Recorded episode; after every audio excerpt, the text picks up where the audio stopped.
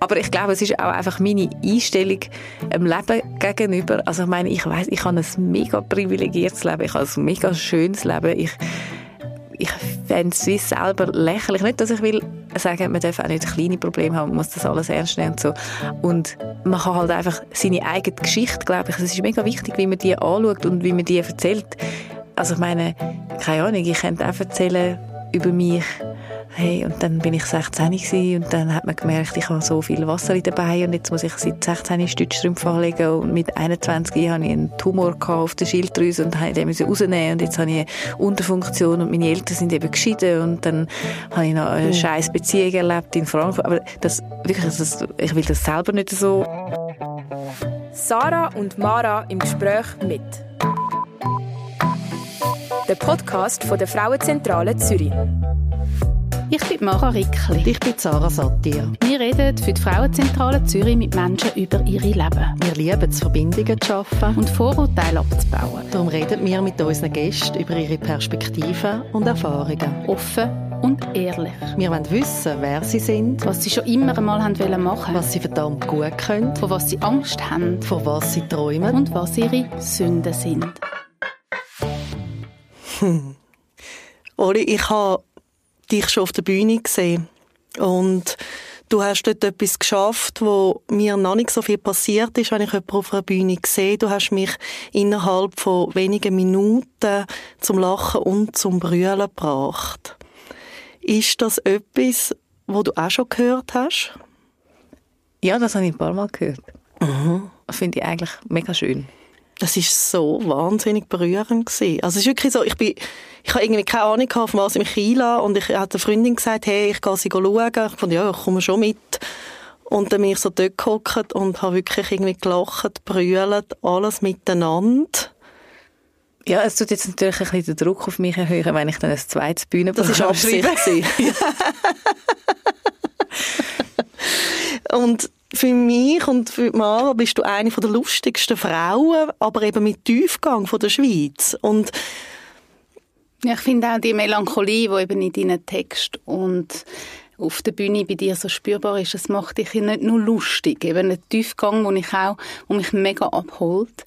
Und ich frage mich so ein bisschen, wie ist es zu dem gekommen?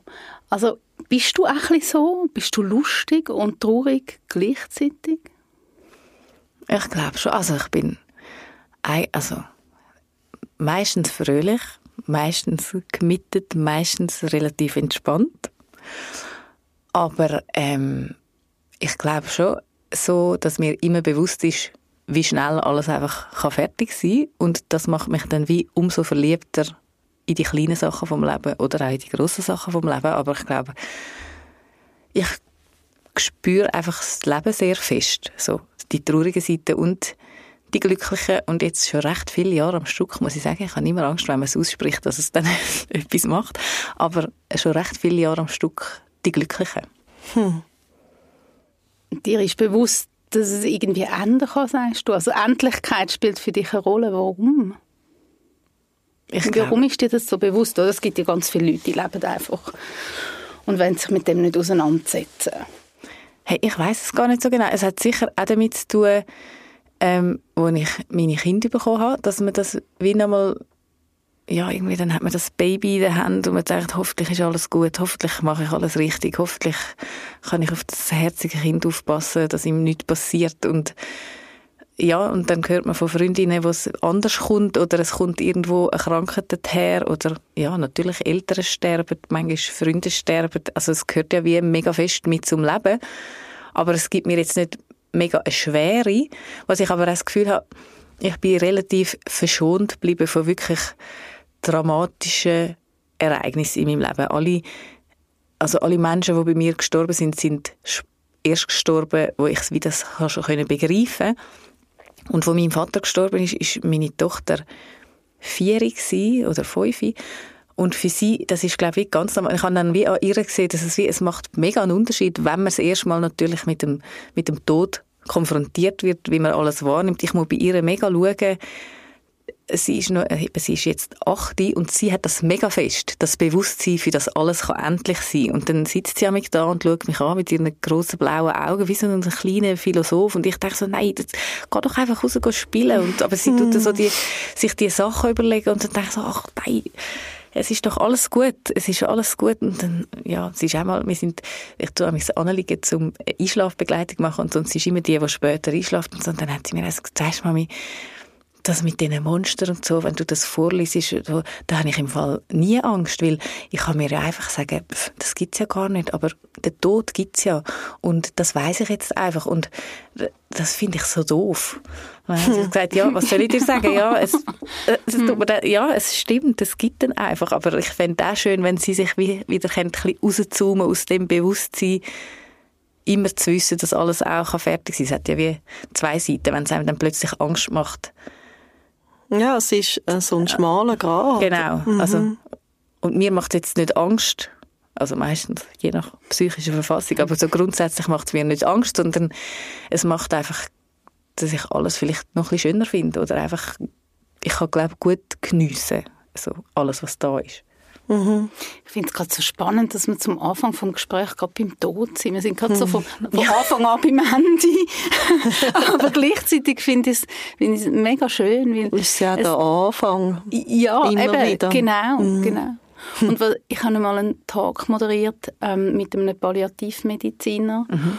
Und er nennt sich auch äh, Palliativaktivist. Mhm. Und er hat damals gesagt, er, er wünsche sich so ein bisschen den Tod wieder mehr ins Leben hineinzubringen und so das Bewusstsein darüber und durch das dann auch eben das Leben intensiver ähm, gestaltet werden kann. Ja. So. Und das ist so ein bisschen das, was ich bei dir da auch höre ich weiß halt wie nicht, weißt, wie fest man bewusst das kann machen. Ich könnte jetzt nicht sagen, hey, tu doch mal ein bisschen mehr so. Und es ist bei mir einfach so. Es mhm. ist jetzt nicht, ich habe nicht eine Anleitung oder so. Es, es hat sich irgendwie einfach so ergeben. Also was du ja aber schon machst, ist also das hat mich ja dann auch zum Brüllen gebracht, wo du auf der Bühne äh, äh, geredet hast, aber jetzt auch in deinem Podcast. Ich habe gerade äh, in die aktuelle äh, Folge hineingelassen, also «Besser als Ton», wo du mit der Nadia Zimmermann machst, wo ihr ja eigentlich den Alltag vom vertonet. Mhm. Also ihr ähm, redet über das Leben und haben Playlists dazu. Kann man das so beschreiben? Das kann man so beschreiben, mhm.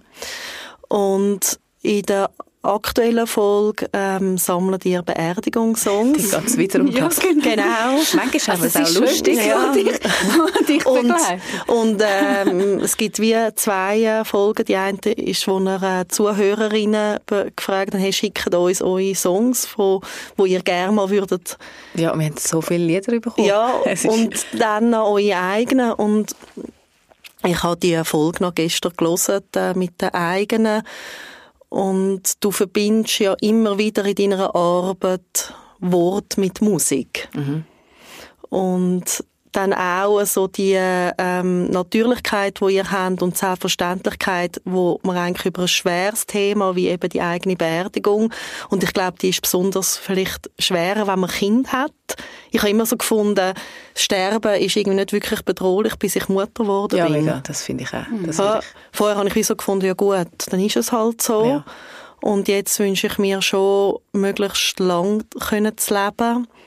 Ähm, gerade auch äh, mein Vater, also ich bin 28 gewesen, als er gestorben mhm. ist, ähm, habe so ein bisschen das Bewusstsein, dass es eben nicht unbedingt selbstverständlich ist, dass man ewig lang äh, alt wird.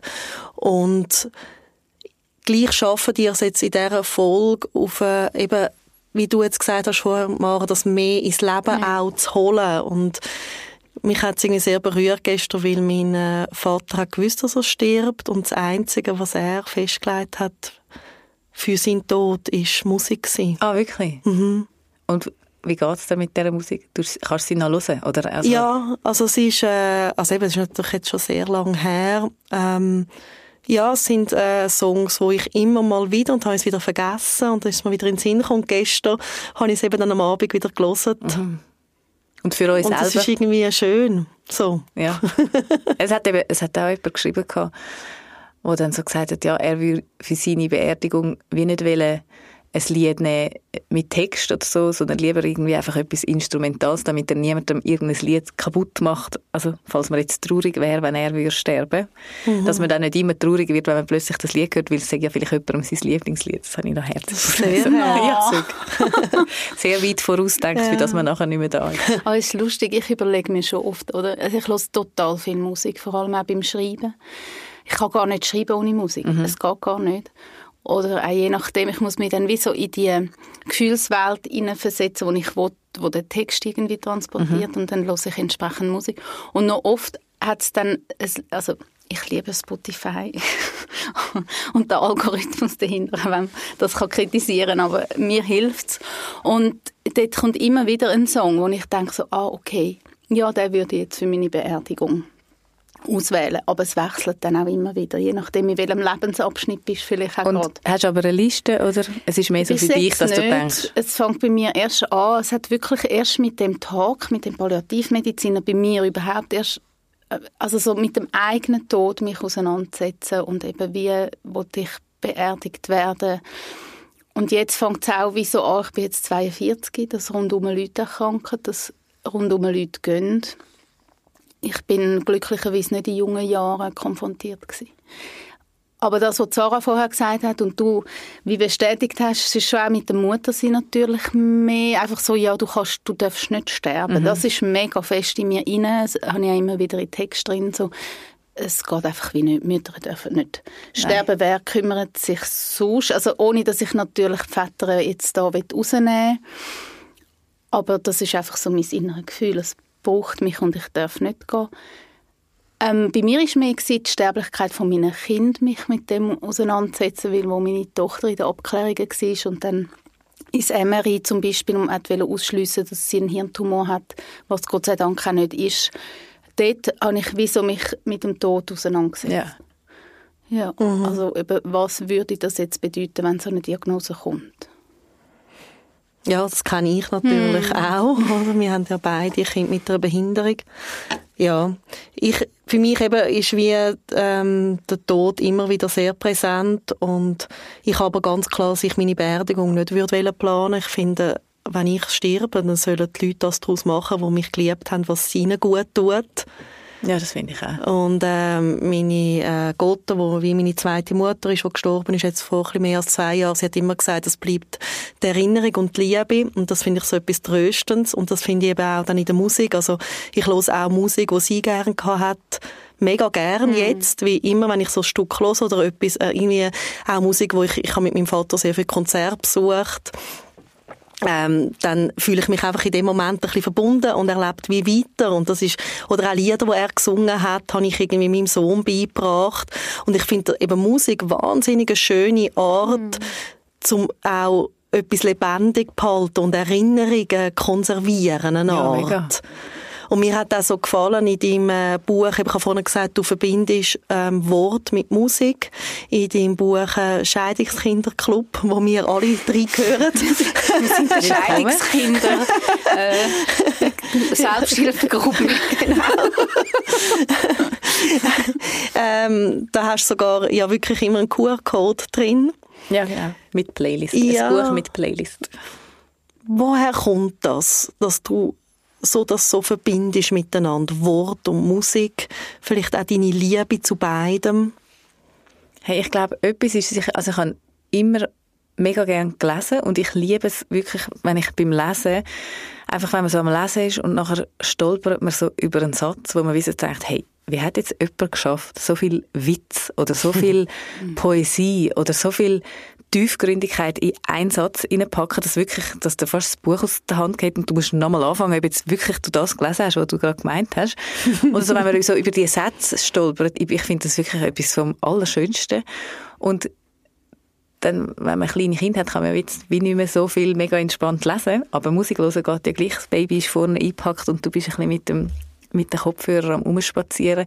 Und dann gibt's das bei Musik auch, bei Liedern allein die Melodie, aber dann finde ich schon, gibt's ja so einzelne Songziele, wo wie so, mhm. du stehst irgendwie im Migro vor einem Mineralwasser und jemand singt dir etwas ins Ohr und du denkst, oh mein Gott, was für eine Offenbarung. Mhm. Und ich liebe einfach, ich bin so ein bisschen, glaube süchtig nach dem Moment. Ich hätte es einfach mega gern, wenn jemand so, wenn es jemand schafft, einfach mit Wörtern ein Gefühl einzufangen. Und wenn das noch musikalisch begleitet ist und das passt dann auch, ist das natürlich wie noch schöner. Aber das ist auch das, was ich probiere selber zu machen. Oder ich kann wirklich einen Text 89 Mal nochmal neu schreiben, weil ich immer das Gefühl habe, ah, nein, noch ein bisschen mehr so, noch ein bisschen mehr so. Und ja, wahrscheinlich Du bist süchtig nach einem Wortflash. Ich glaube es. Gibt es ein Wortflash? Wie geil, ich habe keine Ahnung. Aber es tönt super. Aber mal, ich glaube. Ich fühle es irgendwie einfach gerade so. Wenn, du, wenn, ich dir so zuhöre, wie du dann so, da, oder? Dann hast du so, ich kenne das Gefühl. Hm. Also du liest etwas oder du hörst etwas. So, trifft und es ist so, Blitz, so wie ein Flash. Oder man sagt irgendwie, ich sage mal, beim Sushi essen gibt es so einen Wasabi-Flash. Oh, und so stelle ich mir das gerade ein bisschen vor. Aber weniger so küsselnd in der Nase, sondern mehr so fürs Herz küsselnd. Ja, mega. Wenn es fast so erschlägt. Ist es wie ja. eine Obsession? Ein bisschen? ich weiß nicht, es macht mir dann einfach auch so ein, ein Mitteilungsbedürfnis. Ich höre ah. das und dann denke ich so, oh Gott, ich muss das zeigen, ich muss Aha, das, okay. darum plapper ich auf Instagram, denke ich mir, oh Gott, teilen. Ich, ja, ich muss es teilen, weil ich so denke, ja. ihr müsst das auch haben. Es ist so, macht das das nicht bei euch auch? Ja. Ja, also man sagt ja, das Glück ist irgendwie das, was, was sich verdoppelt, wenn man es teilt, oder? Wahrscheinlich. Ja, also wir könnten es testen mit meinem Lieblingslied, wenn wir. Ja, unbedingt. Ja. Hast, du, hast du eins mit? Ah ich ja, sie hat, sie hat, sie hat. Ich habe natürlich die halbe Nacht nicht können schlafen, weil wenn man jemand mich fragt, was ist dein Lieblingslied, dann komme ich fast Fieber rüber, weil ich... du hast noch gesagt, schreib aktuelles Lieblingslied. Ja, wieso ist sie total überfordert? Ja, stimmt, das ist absolut der richtige Einschätzung. Weil, weil das ist so lustig, Mara und ich, wir tun äh, also unsere Gespräche nicht skripten Skripten und wir tun damit auch nicht irgendwie den Leuten irgendwie im Voraus irgendwie schreiben, ja, wir fragen dann das und das.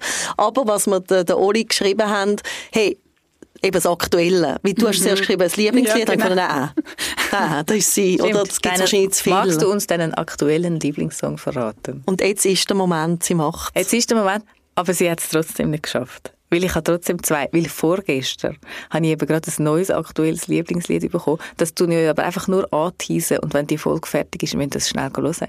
Es heisst Rote Flaggen und ist von einem Künstler, der heisst Berg mit Q geschrieben, statt G. Okay. Warum auch immer. Und ich würde jetzt behaupten, es ist so ein Lied, wo am besten hört man es, wenn einem etwas wehtut. Wenn einem jemand wehtut oder mhm. wenn etwas generell wehtut, weil es hat etwas mega Cooles an sich. Er singt «Fuck, du tust weh» im Refrain und es ist so eine, es hat so eine orchestrale Klangfülle. Es nietet einem wirklich gerade so am Boden. Man darf sich nicht ablenken lassen vom Anfang, wo so ein bisschen tönt wie ein Schauspieler, der etwas möchte aufführen. Man muss warten auf den Refrain, bis es wehtut. Aber nachher streicht es euch irgendwo an, ich verspreche es. es ist mega schön.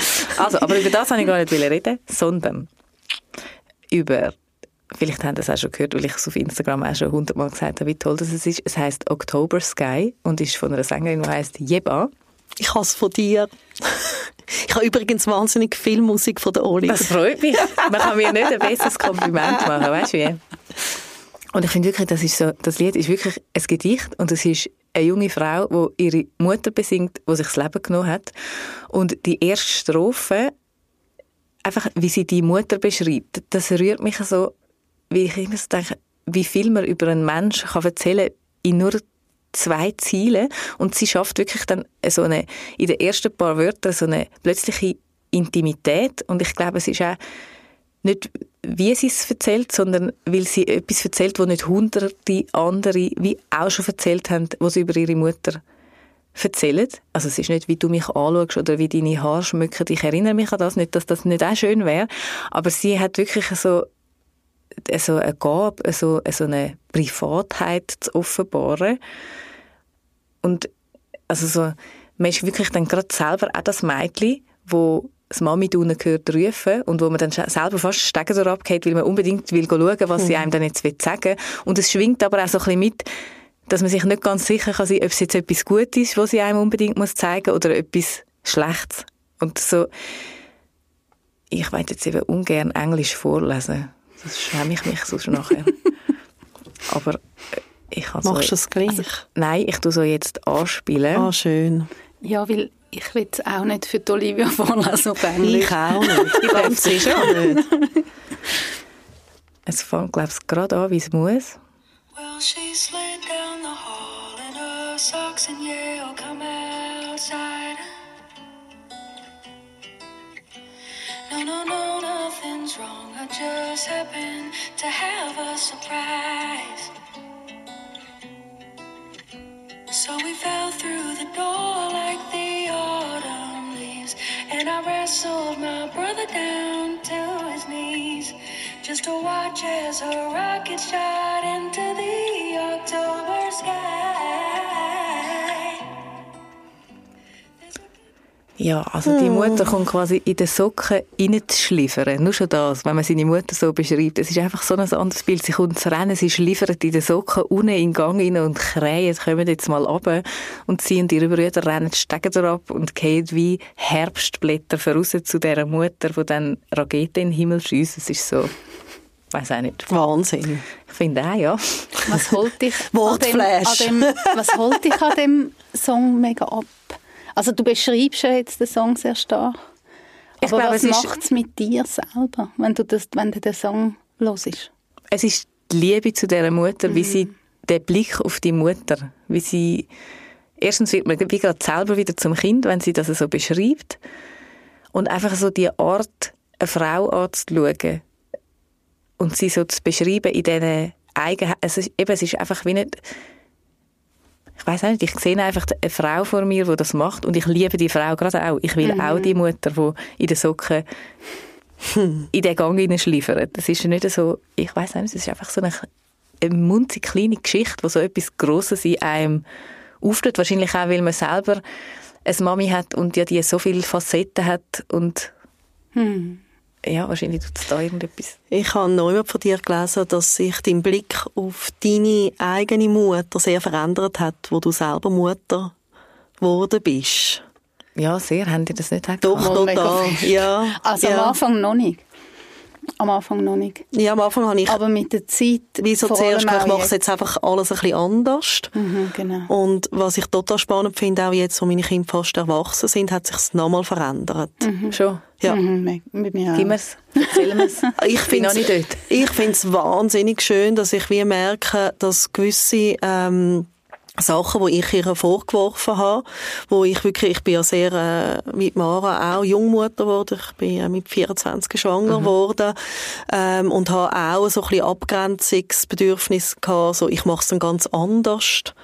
Eben, ich bin zum Beispiel mehr da oder irgendwie besser und so, also so ein bisschen sehr pubertär auch, wo ja, jetzt eben, meine Kinder sind jetzt dann 20 und 16, ähm, mehr so eine große Dankbarkeit auch da ist ihr gegenüber. So, wow, hey, du, du hast das auch gerockt mit mir, ich weiß jetzt, was es heißt, ähm, Kind großziehen und wie gut hast du das gemacht?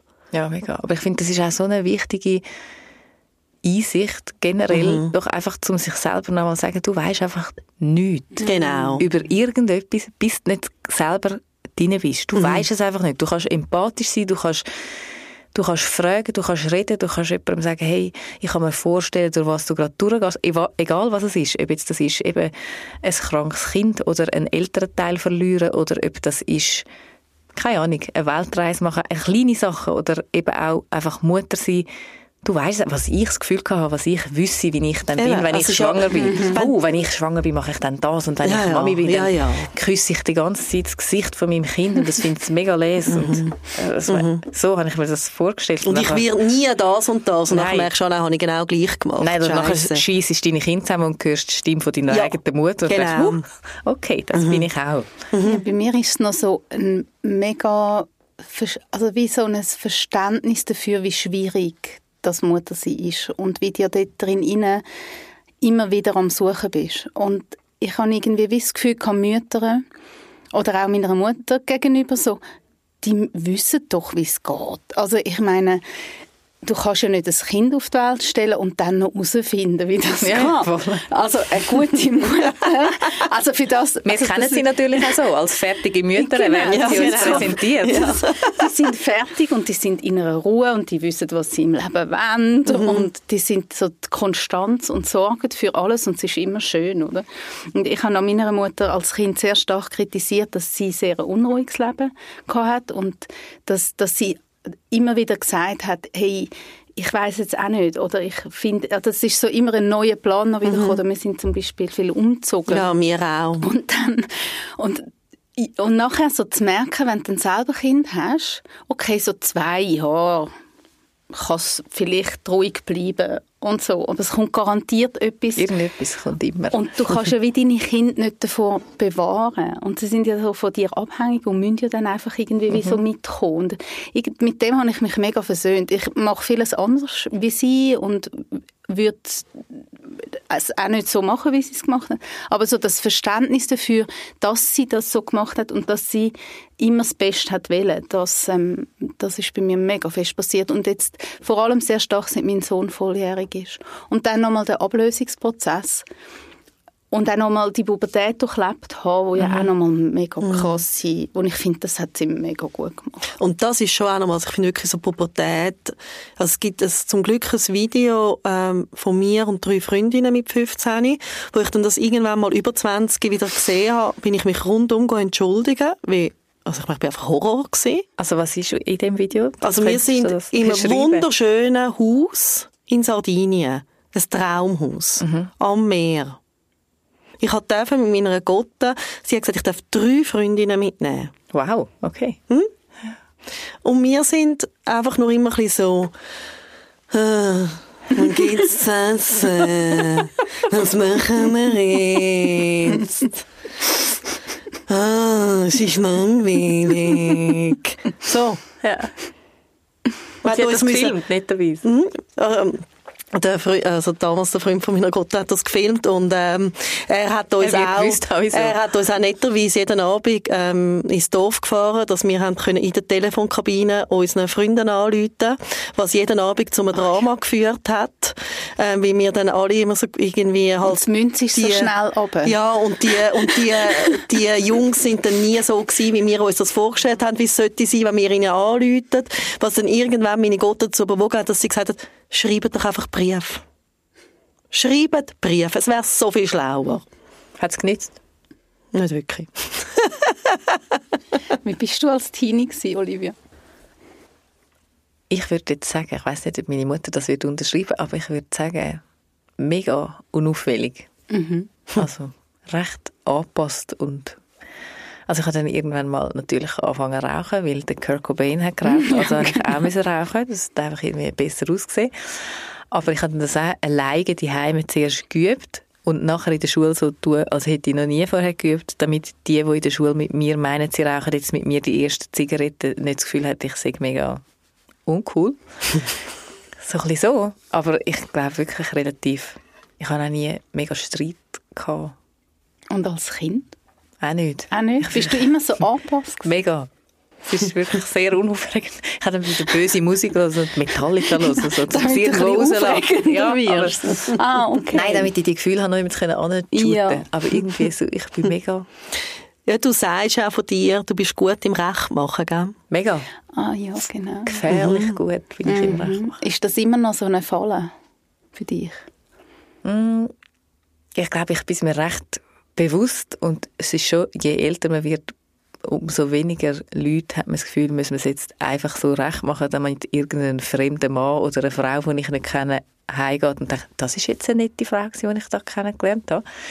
Äh, So nicht, aber ich habe es schon, also was ich, es ist schon eine Schwäche von mir, dass ich zum Beispiel Leute nicht gerne Sachen sage, wo ich das Gefühl habe, hören sie nicht gern.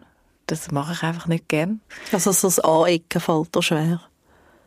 Ja, außer ich vertrete etwas mega stark und es ist wie offensichtlich, ich muss jetzt jemanden verteidigen, ich muss, aber es geht fast besser, also wenn ich muss jemand anderes verteidigen, dann kann ich schon aufstehen und sagen, hey, das geht überhaupt nicht und so, aber einfach so nur für einen Konflikt und dann den ausdiskutieren, ich bin auch überhaupt nicht so ein ausdiskutiere Typ. Da denke ich wirklich einfach, ach komm, ist doch egal. Dann mache ich es halt selber, dann ist es gemacht, lass mich in Ruhe. Und ich habe wie für mich gemerkt, ich brauche einfach wie, um das auszugleichen, brauche ich mega viel Zeit für mich allein, weil ich am besten einfach kann so sein wie nur ich will, wenn ich allein bin. Und das ist wahrscheinlich nicht eine mega gesunde Handhabung, aber Wieso nicht? Ja, wieso nicht? ja, wahrscheinlich hätte ich weniger das Bedürfnis zum Alleinsein, wenn ich im Umgang mit anderen mehr noch würde sagen, was ich jetzt will. Aber weißt du, ich würde nicht in einer Gruppe, würde ich jetzt nicht sagen, oh, ich muss jetzt da noch an den Kiosk das Wasser kaufen und alle müssen warten oder ich muss jetzt noch aufs WC. Ich bin dann einfach dort und bin einfach froh, wenn alle einigermaßen, dass wir das können, dass es float und dass wir das können machen, was wir uns vorgenommen haben. Und in deinem zweiten Buch beschreibst du ja im Scheidungskinderclub, dass das auch vielleicht etwas damit zu tun hat mit der Trennung von deinen Eltern. Ja, das dass du ich, dich aber- so gut kannst anpassen Ich glaube es schon, weil meine Eltern einfach mega das Gegenteil gewesen sind Wie, voneinander. magst du da etwas dazu sagen?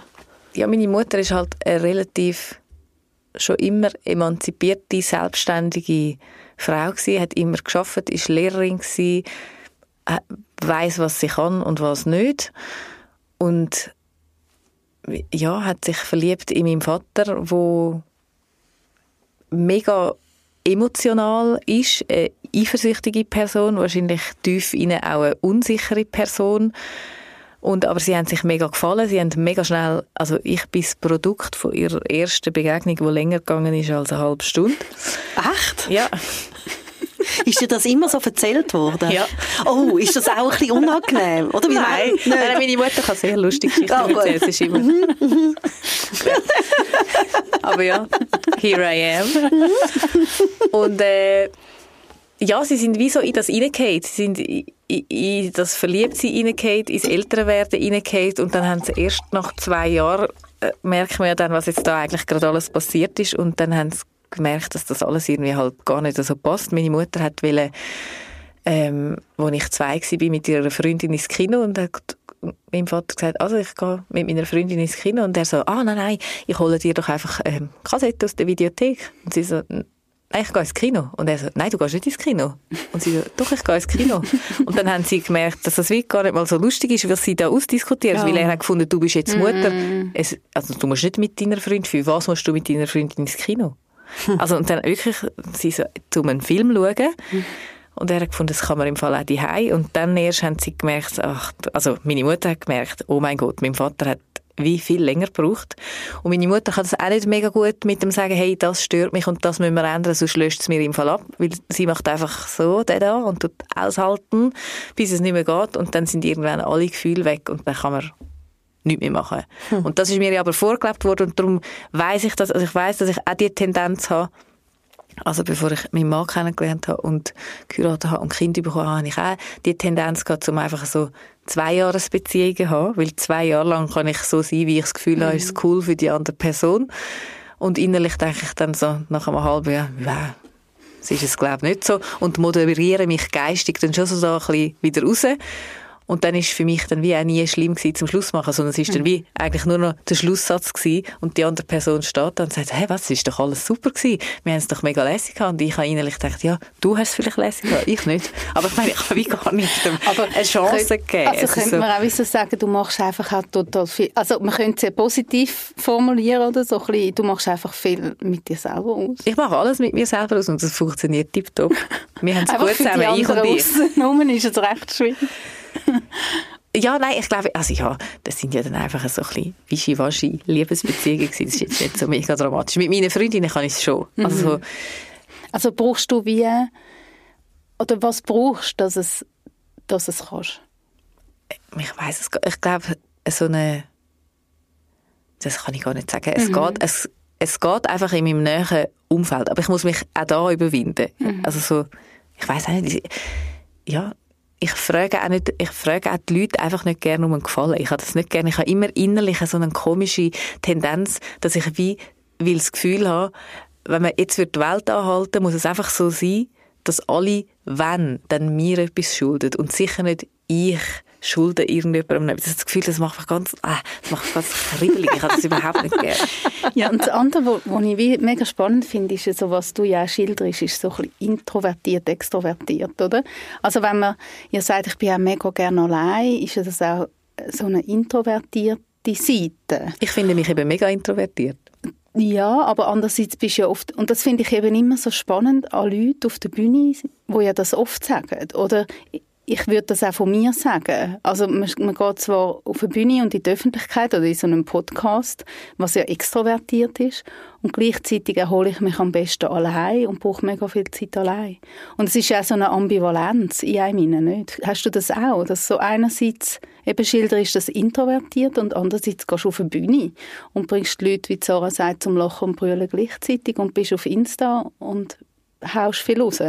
Ja, aber ich finde, es ist hm. wie so, ich finde, Introvertiertheit ist wie nicht das Gegenteil von einem Mitteilungsbedürfnis. Mhm. Und dann kommt es vielleicht auf den Rahmen drauf an. Ich meine, wenn ich allein auf dem Sofa sitze und eine lustige Insta-Story mache, ist jetzt eigentlich auch nicht mega extrovertiert. Ich habe einfach nicht Mühe, Sachen zu teilen, wo ich denke oder wo ich erlebt habe. Das finde ich wie, das stört mich einfach nicht. Also man kann mich fragen, was man will und dann tue ich das beantworten. Das ist mir irgendwie egal. Aber was ich nicht, bei mir ist mehr, oder ich bin auch gern, dass ich ich gehe gerne essen mit Freundinnen und Freunden und so, das stört mich alles nicht, aber ich könnte jetzt nicht Theater spielen mhm. auf einer Bühne mit anderen Menschen. Alles, was ich mache, mache ich eigentlich allein oder ich finde auch so einen Podcast aufnehmen. Ich meine, wir sitzen da in dem Studio, es ist mega still, es ist nicht mega, es hat, die Scheiben sind nicht offen und mhm. die Leute können uns zuschauen. Mhm. Es ist mhm. nicht etwas mega extrovertiert. Es ist ja eigentlich wie ein intimes Setting, wo man kann sich selber sein kann. Also ich muss mich nicht verstellen oder so und dann finde ich es ist es auch nicht anstrengend und dann fühlt es sich für mich nicht wie die anstrengende Version von extrovertiert an. Also anstrengend extrovertiert wäre für mich, wenn ich muss etwas moderieren oder ja. ich, ich weiß, ich muss jetzt das und das und das abliefern oder so. Und beim bei dem Bühnenprogramm, das ich gemacht habe, ist es auch nicht so, es ist einfach meine, ich habe auch nicht können rausgehen, weil ich einfach gewusst, jetzt erzählst du das, jetzt erzählst du, wo du dort im Spital gesessen bist, jetzt erzählst, also es ist wie so etwas Natürliches und dann finde ich es nicht schwierig zum extrovertiert zu sein. Aber erlebst du, erlebst du das auch, dass, dass, dass die Leute irritiert sind? Dass du dann dich als introvertiert bezeichnest? Also, dass dann wie so ein Bild, oder wenn du auf der Bühne bist, dass die Leute so ein Bild haben von, das ist eine mega extrovertierte Person, die hat ein wahnsinniges Selbstbewusstsein, ähm, und dann wie so das nicht so zusammenbringen. Habt ihr das? Ja manchmal. Ich weiß es bei mir gar nicht mhm. so. Ich kann gar nicht. Wie, wie ist das bei dir, Sarah? Du bist ja auch jemand, der eher extrovertiert wirkt. Ich glaube, ich bin extrovertiert. Du bist eher extrovertiert. du wirkst nicht nur so, du bist. Ich finde einfach spannend bei dir, Olivia, dass du so sagst, da kann ich so sein, wie ich mm. bin. Und das ist auch das, ähm, glaube ich, wieso ich mich so gefreut habe, dich äh, kennenzulernen, ähm, wie ich das, ähm, ja, ich bin wahnsinnig gern mit Menschen, die einfach können so sein, mhm. wie sie sind und nicht müssen irgendwie eine Fassade leben. Und gleichzeitig braucht das ja auch ein bisschen Mut. Du hast, also du hast ähm, Fähigkeit, dass du, ich beobachte immer wieder, dass viele äh, Menschen Angst haben, mal lustig sein oder irgendwie ihre Meinung zu sagen oder einen schrägen Gedanken zu äußern und, und, und, was einem alles so im Hirn umspuckt, wie sie äh, Angst haben, dass sie könnten dann äh, kindisch wirken, unseriös, unprofessionell. Und was du ja machst, ist, dass du all das, was du eigentlich bist, ähm, zeigst und es wirkt sehr angstbefreit. Wahrscheinlich ist es das nicht, aber mich nimmt wie Wunder, Weißt auch, wenn du irgendwie, du machst manchmal irgendwie Stories eben über irgendwie, wir teilen ja auch die Liebe für Gossip und äh, die, das Wissen. Ich denke, wieso kann ich mir das alles so wahnsinnig gut merken? Ähm, und dann beruhigt es mich, ich merke, ah, toll, ich kann das auch. ich kann es eben überhaupt nicht. Aber ich bewundere noch.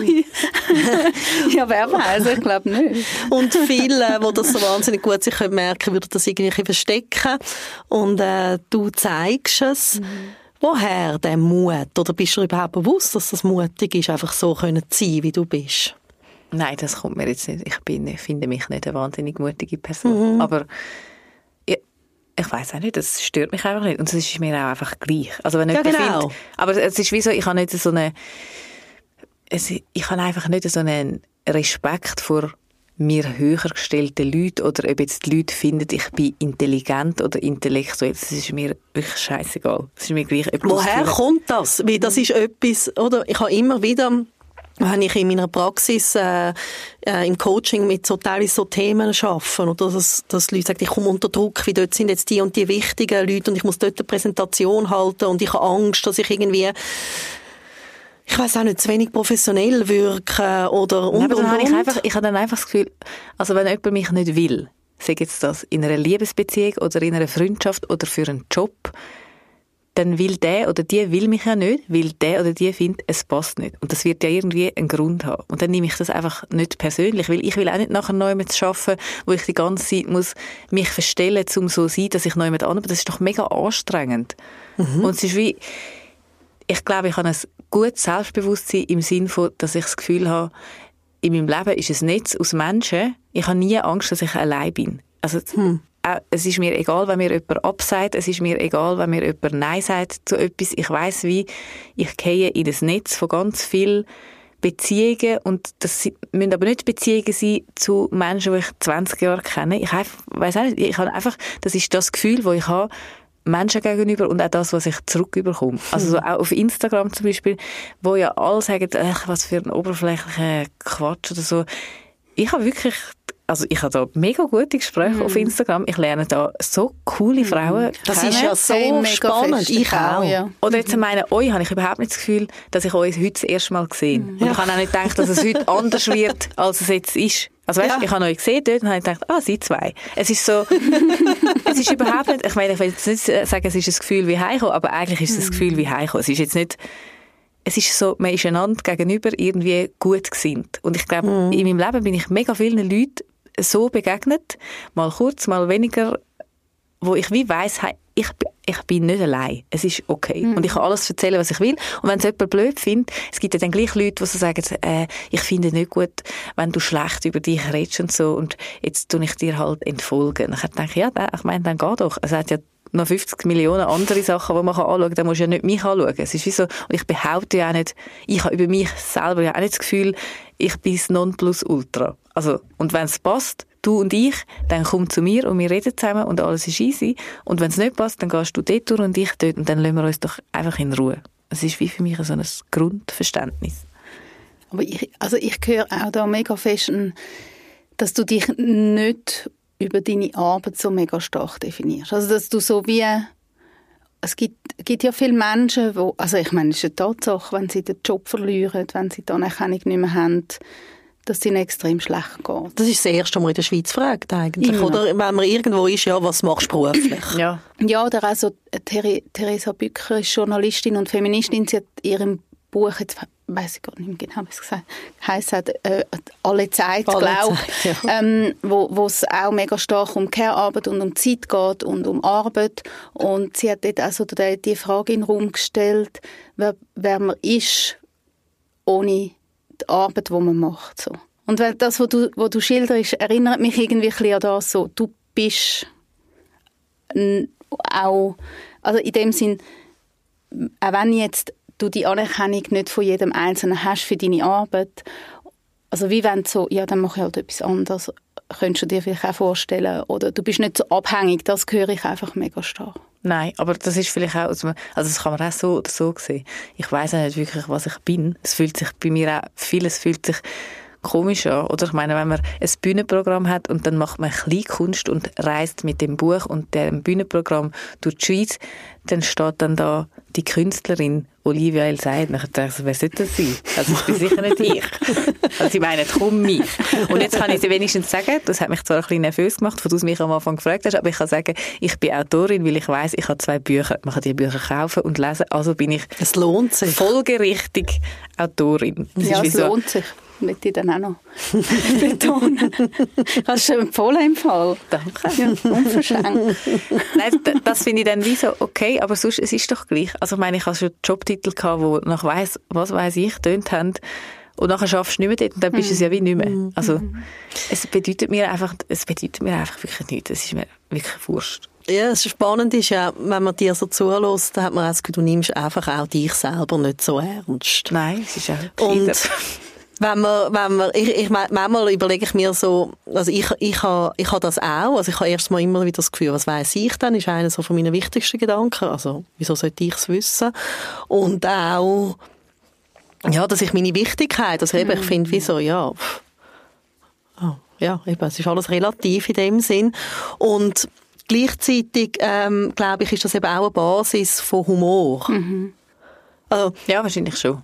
Äh, äh, ich weiß nicht, ich- keine Ahnung, es ist jetzt einfach wie gerade ein Gedanke, Ja, wo ja. jetzt mir jetzt gerade kommt. Genau, ja. Ist das vielleicht auch, wie ich beobachte auch häufig Leute, die ich lustig finde, wo ich irgendwie den Humor teile, das sind eigentlich alles Menschen, die sich selber auch nicht so ernst nehmen, Mhm. die wirklich über sich auch gut können lachen und Humor ist ja noch spannend. Also, es gibt ja gleich immer wieder das Vorurteil, auch Frauen können nicht lustig sein. Und, also, du bist jetzt ein Beispiel, äh, jetzt ein öffentliches Beispiel mal sehr wohl.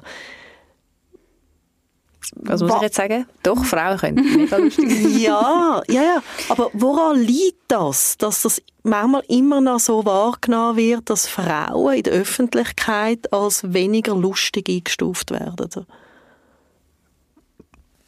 Das kann ich schwer beantworten. Vielleicht kommen sie weniger Platz über oder vielleicht haben sie weniger Möglichkeit. Ja, aber es hebt mit- sich, oder? Das ist wirklich so, eigentlich noch hartnäckig. Ja, es ist, ich weiß nicht, vielleicht hat das einen historischen Grund. Es hat ja den Hof nachgegeben und so. Es sind ja auch immer Männer gewesen. Irgendwie gibt es nicht so eine Rolle von der Frau, die lustig ist, oder? Andererseits, glaube ich, ist sich das ein bisschen am verändern, oder? Es gibt immer mehr Frauen auf der Bühne, Stand-up-Comedian, ähm, oder jetzt so die Anke Engelke in Deutschland und so, wo ja eine extreme Reichweite hat, oder Kebekus. Und du da. Was ich mich dann so frage, ist auch so, wo, woher kommt die Lustigkeit, oder? Also was nährt dein Humor irgendwie? Oder passiert das einfach? Oder gibt es Ich so eine... das passiert, das wäre jetzt der doch mega komisch, wenn ich Nein, erkläre, also der warum, dass Sigmund ich Freud hat du mal- nicht so eine Anleitung ja. ja, aber er hat ein Buch geschrieben, die Psychologie, also ich glaube, es ist ein Buch, einmal sicher ein Text, Psychologie des Witzes. Ah, echt? Ich habe es nicht mehr präsent. Ja, es gibt die Psychologie des schon, ja. Witzes, Es oder? Und ich schon. meine, man kann ja, man kann ja Sketches schreiben. Also es Und gibt die finde ich meistens nicht und, lustig. Und da frage ich mich so, ja, wie kommt das? Machst du das einfach so? Also natürlich schreibst du dann dein Bühnenprogramm, aber die kommen ja irgendwie die Ideen. Passiert das einfach in deinem Alltag? Ich glaube wirklich, in meinem Kopf ist es einfach relativ munter so zu und her. Wenn ich nicht gerade mega traurige Musik höre, dann ist es relativ munter. Tut da verschiedene Stimmen die etwas sagen und dann kann ich das einfach aufschreiben, was die gesagt haben. Aber ist es auch eine Art der Verarbeitung? Also für mich ist Humor wie so, also wenn ich nicht mehr lachen kann und irgendwie keinen Spruch mehr kann machen über mein Leben oder irgendwie über meine Kinder auch mal, und dann auch politisch nicht immer so korrekt. Also irgendwie, also einfach man kann etwas rauslassen und ich mega muss darüber lachen und vielleicht andere auch mitlachen, dann weiß ich so, okay, es geht mir wirklich schlecht. Aber ist es auch, ist für dich auch irgendwo so ein mh, Verarbeitung von deinem Alltag oder irgendwie so, wie, dass es dir besser geht? Hey, wahrscheinlich ist es schon so, aber dann tönt es so tragisch, dann tönt es Ja. so, als hätte ich wie eine mega Als tragische Geschichte und äh, Lösung. dann habe ich halt müssen den Humor nehmen als Ventil, Ja. weil mir sonst nichts eingefallen ist. Ja. Aber ich glaube, es ist auch einfach meine Einstellung im Leben gegenüber. Also ich meine, ich weiß, ich habe ein mega privilegiertes Leben, ich habe ein mega schönes Leben. Ich, es ist wie einfach auch, ich fände es selber lächerlich. Nicht, dass ich will sagen, man darf auch nicht kleine Probleme haben, man muss das alles ernst nehmen und so. Aber ich habe wirklich mega ein schönes Leben und man kann halt einfach seine eigene Geschichte, glaube ich, es ist mega wichtig, wie man die anschaut und wie man die erzählt. Also ich meine, keine Ahnung, ich könnte auch erzählen über mich, hey, und dann bin ich 16 gewesen, und dann hat man gemerkt, ich habe so viel Wasser in dabei und jetzt muss ich seit 16 Stützstrümpfe anlegen und mit 21 habe ich einen Tumor auf der Schilddrüse und habe den müssen rausnehmen und jetzt habe ich eine Unterfunktion und meine Eltern sind eben geschieden und dann habe ich noch eine scheiß Beziehung erlebt in Frankfurt, aber das wirklich, das, ich will das selber nicht so... Ja, aber das ist ja spannend, oder? Weil das ist ja das, was genau eigentlich Zufriedenheitsforschung wie sagt, Mhm. dass ja der Blick von der Richtung von der Aufmerksamkeit, dass es heißt, wie du bewertest, wie du deine Situation Mhm. Ja. irgendwie bewertest in deinem eigenen Denken und Fühlen, macht den Unterschied und nicht die Lebensrealität. Eben, aber dass es so ist, weiß ich wie nicht. Also ich weiß nicht, ich könnte jetzt sagen, da und da hat mir das eingeleuchtet, dass ich das muss so anschauen, sondern Also ich habe ich ha mir eben über das mal Gedanken gemacht, äh, wie ich das auch schon gefragt wurde, bin in Interviews, woher kommt das bei dir? Ähm, wie ich wirklich, also ich habe glaube selten erlebt, dass ich nicht gleich auch noch etwas lustig finde, ja im Schlimmsten rein. Finde Es ich ist ja auch sorry, lustig. ich habe mega oft auch totale Situationskomik. Ab Absurdität damit. Und, und habe dann äh, so gemerkt, ja gut, also ich habe wirklich das Glück gehabt und das ist ein mega Privileg und ich würde sagen, es ist das sch- das schönste Privileg in meinem Leben, dass ich von Menschen umgeben bin und zwar seit ich auf der Welt bin, die es irgendwie gerne lustig haben. ja. Und das sind irgendwie einfach alles lustige Menschen gewesen. Also die haben erstens mal alle sich selber nicht so ernst genommen. Eben, aber das ist einfach auch ein Privileg. Das ist ein- es ist einfach, es ist mega cool. Das ist so etwas Schönes, wie das ist. Oder du hast vorhin so gesagt, so das Netz von Menschen. Ich habe auch immer so das Gefühl, ich habe so ein, ein Fallnetz. Und das ist eben, also ich finde, das ist etwas, was mich immer mega dankbar macht. Und ich finde mich sehr privilegiert wegen dem. Ähm, ich habe nichts gemacht für das. Dass ich einfach weiss, das sind Menschen, die irgendwie heben, wenn ich gehe. Und dann habe ich wirklich das Glück, das sind Menschen, die eben auch die Lenkung von der Richtung von der Aufmerksamkeit immer wieder machen. Also das heißt, ähm, sie haben wie die Fähigkeit, wenn es etwas schwierig ist, irgendwie in dem inne auch noch eben das Lustige sehen oder vielleicht das Schöne. Und meine, meine Großmutter, die jetzt äh, diesen Sommer gestorben ist, mit fast 97. Sie ist fast 97 geworden. Und sie hat sich mega gefreut auf Sterben. Sie hat wollen sterben. Sie hat gefunden, es ist jetzt einmal gut. Beste, was Ähm, es so und sie hat können daheim einschlafen. Ich meine, wie schön, wie schön. Ähm, sie hat so ganz, ich habe dann den vom Küchenschränkchen ab, abgenommen, so einen Spruch gehabt, der schon ganz vergilbt war. Dein Leben ist das, was dein Denken daraus macht. habe ich screenshottet. Das ist in meinen Bildschirmaufnahmen. Das weiss ich noch. Das hast du nämlich gepostet und, Und- ich habe es. Und, ja. und das ist das, was du beschreibst. Oder? Dass du wie, du könntest auch ganz anders über dich reden. Und so lenkst. Und ich glaube, das, das ist auch ein Glück, wenn man das vorgelebt bekommt und hat dürfen lernen. Und man kann das auch lernen, wenn man es nicht das Privileg hat. Aber ich glaube, es ist viel, viel anstrengender. Ja, ich glaube, ich, ich habe das Gefühl, oder ich hoffe, dass ich es meinen Kindern ein bisschen so kann mitgeben und so aufzeigen. Aber ich glaube, eben, wenn ich jetzt bei Freundinnen schaue, die dann auch sagen, ach, ich, ich mag nicht und das ist, äh, und so, oder die so Selbstzweifel haben, die aber alles besser können als ich. Wo ich dann so denke, sorry, wenn du Ja. ich wärst, was Genau. würdest denn du machen? Also ich meine, du musst mich nicht aufmuntern, aber du kannst alles besser. Es ist wie so, hä? Also, Und es geht dann, glaube ich, einfach nicht. Es ist mega schwierig. Es ist, wenn man das, darum, eben, ich möchte sagen, wie so, dass es überheblich tönt. Weil ich sage, ja, du musst halt einfach die positiven Seiten anschauen. Nein, das geht Wenn du es nicht fühlst, dann geht es, glaube Also man, man weiss auch aus der Forschung, dass wirklich dann oder das, das Denken, also die Wahrnehmung wird ja eingeschränkt. Also wir nehmen ja eh nie alles wahr, was ist. Also jeder kennt das irgendwie, wenn du Liebeskummer hast, hast du das Gefühl, alle sind verliebt.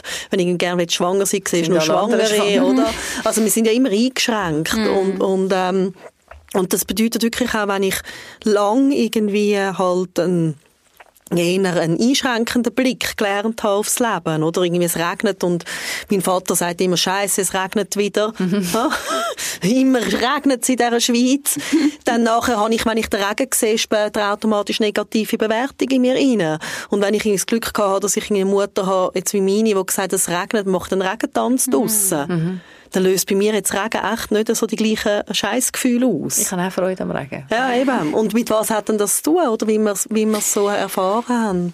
Gut, man kann es man kann's aber auch trainieren. Ja, das kann man. Also, es gibt ja verschiedene Werkzeuge. Also, etwas Typisches, wo man empfiehlt, sind so die Achtsamkeitstagebücher. Oder Genau. die, also, ich bin nicht so Fan von dem, muss ich sagen. Oder so Dankbarkeits, ähm, Tagebücher. Aber es gibt Leute, die das gut tun, oder? Die wie müssen trainieren. Also das ist der Weg. Äh, genau. Also, ich habe, ich habe nämlich mehr ein bisschen Mühe mit diesen Begrifflichkeiten, Achtsamkeit, Dankbarkeit und so.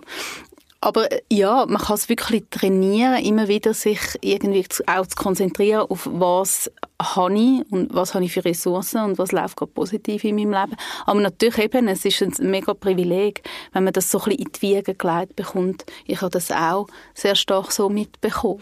Und, und ich finde es eben wichtig, ich finde es auch wichtig, was Dolly vorher gesagt hat, dass es eben, dass du nicht überheblich wirst mm. mit dem. Also ich, ich mache, oder meine Arbeit ist ja das, also auch Training in Achtsamkeit und Wahrnehmung und so weiter und ähm, das Bewusstsein zu haben, dass es eben für, für Leute, die das eben das Privileg nicht haben. Wichtig ist, dass sie ein Instrument bekommen mhm, genau. mit den Fragen, wo sie sich jeden Tag können stellen können, dass sie ihr Denken und Fühlen können trainieren wie ein Muskel. Wie anders geht's wie nicht. Mhm. Und da immer wieder, also ich finde es wirklich auch so, manchmal, ich finde das so gemein, wenn man dann Leute sagt, ja, denk doch jetzt mal einfach ein bisschen positiv. Ja.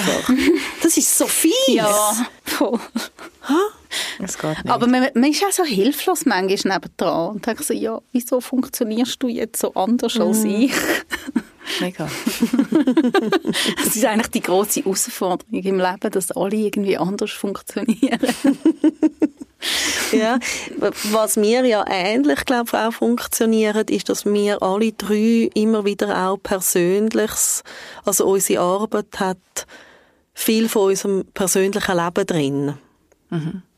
Und ja, Mara und ich, wir teilen immer wieder ähm, etwas aus unserem Leben und du auch. Was ist bei dir der Beweggrund, dass du das machst? Ich glaube, ich kann einfach statt etwas, ähm, ich könnte jetzt glaube ich nicht einen Roman schreiben und etwas erfinden oder irgendeine Welt erfinden und dann dort drin eine Geschichte erzählen. Das ist so ein bisschen das, was ich vorher gesagt habe. Ich glaube, mein Ehrgeiz oder mein Bestreben ist wirklich mehr Wörter zu finden für das, was da ist und das so zu beschreiben, dass ich, es ist auch so ein bisschen ein Festhalten und vielleicht auch wieder so ein bisschen etwas ein bisschen gegen die Vergänglichkeit, wenn ich das Gefühl mhm. habe, ich kann eine Person so beschreiben, wie sie wirklich ist. Also, und wenn dann das so gelingt, es gibt mir auch irgendwie ein gutes Gefühl. Dann ist sie so ein bisschen da und ich habe das als Erinnerung oder eben mein, mein Tagebuch schreiben ist ein bisschen unromantisch geworden mit der Zeit. Es ist einfach nur noch in die Notizen vom Handy Sachen tippen, aber wenn ich es dort schaffe, einfach so einen kleinen Moment festzuheben mit Wort, das ist eigentlich das, was ich gerne mache und das ist das, was mein Schaffen ausmacht, glaube ich. So mit dem Sachen von dir selber gegen tragen und das Persönliche gegen tragen, wo ist für dich dort die Grenze? Also wie entscheidest du, ob du etwas postest, was du jetzt gerade erlebst oder in deinem Leben oder auch wenn du über deinen Vater geschrieben hast? Äh, bei meinem Vater ist ja das so ein bisschen ein zweischneidiges, ich weiß nicht einmal. Ich meine, ich habe immer über meinen Vater schon geschrieben, aber damit raus bin ich erst, wo er gestorben mhm. ist. Und das hätte ich, vorher hätte ich das auch mhm. überhaupt nicht können machen Das wäre überhaupt nicht gegangen. Aber rein schon, weil wir nicht die gleiche Muttersprache haben, ich hätte gar, haben, ich hätte gar nicht können mit ihm auf so eine Ebene kommen, um zu erklären, was ich da mache und was ich da erzähle. Und in dem Buch, es ist, ich, also, wenn man jetzt mir will, etwas vorwerfen kann man auch sagen, du lieferst ihn eigentlich als Messer. Aber es ist wie, für mich, es ist einfach alles drin. Es ist das Negative drin, es ist das Positive drin und es ist am Schluss eine grosse, mega liebevolle Umarmung. Das ist mein Gefühl ihm gegenüber. Und ich hätte nicht wollen, mit dem Buch oder mit dem Bühnenprogramm rausgehen, wenn ich nicht gemerkt hätte als Reaktion der Leute, dass man so sagt, ui, Jetzt habe ich mich also auch gerade ein bisschen verliebt und jetzt bin ich selber traurig geworden, dass wir ihn verloren mm. haben, mhm. quasi auf, auf dieser Reise von diesen 90 Minuten im Bühnenprogramm. Und das überzukommen als Reaktion, dann habe ich wie gewusst, okay, so ist es gut, weil ich möchte nicht einfach nur jemanden als Messer liefern. Also, aber es ist natürlich ein dünner Grad und ich glaube, ja, man hätte es ausprobieren oder nicht, wie ich, mich wie ich ein lustig machen eigentlich über seine Sprache, aber ich erkläre auch viel, warum er was wie gesagt hat und so so dass es einem halt wie ein gutes Gefühl soll geben dass, ja. Oli, würdest du, wie wir fast schon am Ende sind von dem Gespräch und du beschreibst das so schön auch mit dem Wort Schatz von deinem Vater, was er darüber gesagt hat. ja. Darf ich dich das noch fragen? Wie ich, Natürlich. Weil, so wie du sagst, ist es eben auch eine liebevolle Umarmung und ich habe jetzt vorne mir das aufgeschrieben, liebevolle Umarmung. Das ist so für mich wie auch so das Übergeordnete von deiner ganzen Arbeit. Das ist so, das, schön. das ist wirklich, also wenn ich so mir Gedanken mache, ich habe von dir alles gesehen, lesen, hören, dann hat alles eben, auch wenn es mal ernst ist oder traurig, eben gleich die liebevolle Umarmung drin. Ja, das ist ah, gut. Das hast du besser gemerkt als ich, aber das ist eigentlich ein guter Oberbegriff. Und, ich, und mega wichtig, auch, dass man die kann anderen geben kann, aber dass man sie eben, glaube ich, sich selber gibt.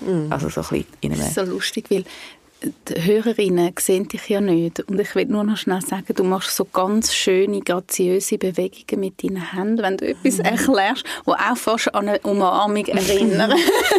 das ist immer so, die Hände auseinander und wieder zusammen und dann tue ich und nachher fürs du Foto so umarmen. Ja, Oh, ja. nachher machen wir eine Gruppenumarmung. äh, wir sagen in der Familie ein Dreieckli. Dreierumarmung, machen wir ein Dreieckli.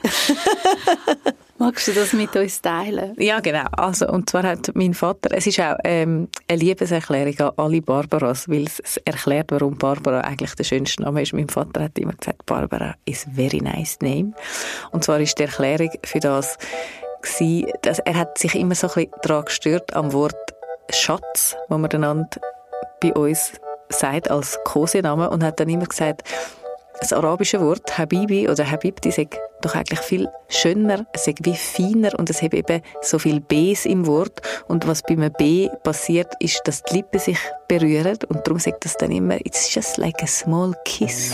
Und darum heissen eben Babys auch Babys, weil man sie eben auch immer möchte küssen. Und darum ist eben Barbara der schönste Name, was es gibt. Danke vielmals, bist du da Sehr gerne. Danke vielmals, Olivia. Der Podcast ist in Zusammenarbeit mit der Frauenzentrale Zürich entstanden. Seit über 100 Jahren setzt sich der Verein für mehr Selbstbestimmung für Frauen im Kanton Zürich ein. Mehr Infos unter frauenzentrale-zh.ch und schreibt uns gerne eure Ideen und Feedback auf Insta at frauenzentrale-zh. Es würde uns freuen, wenn ihr den Podcast abonniert und bewertet. Danke.